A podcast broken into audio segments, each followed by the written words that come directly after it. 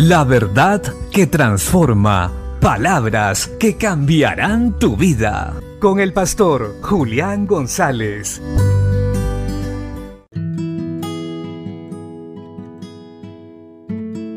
La Biblia dice en el segundo libro de los Reyes capítulo 1 verso 2 al 4. Y Ocosías cayó por la ventana de una sala de la casa que tenía en Samaria. Y estando enfermo, envió mensajeros y les dijo, Id y consultad a baal dios de Cron, si he de sanar de mi enfermedad.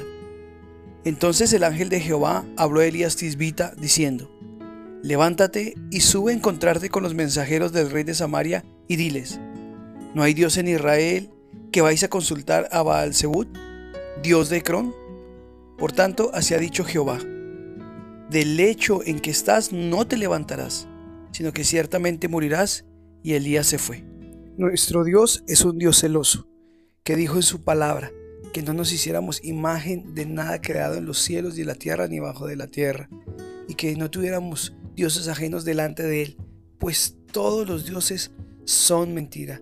No hay un Dios como Él, Él es el único Dios verdadero.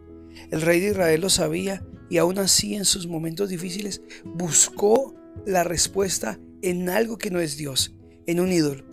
Y esto molestó al Señor, pues conociendo al Dios verdadero le dio la espalda.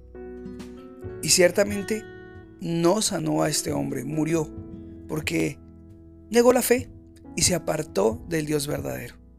También hoy hay muchos que saben que Dios existe, que tienen la oportunidad de acercarse a Dios a través de Jesucristo para pedir ayuda y para ser sanados, ayudados, fortalecidos y consolados en cualquier momento pero deciden voluntariamente buscar la respuesta en otras cosas, en otros dioses, y es por eso que no tienen respuestas.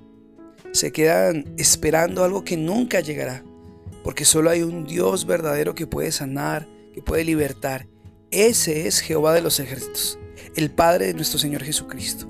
Si buscamos otros dioses, si buscamos respuesta en algo que es Dios, terminaremos defraudados. Por eso es tiempo de confiar en Él, acercarnos a Él a través de Jesucristo su Hijo y hallar respuesta. Bendiciones.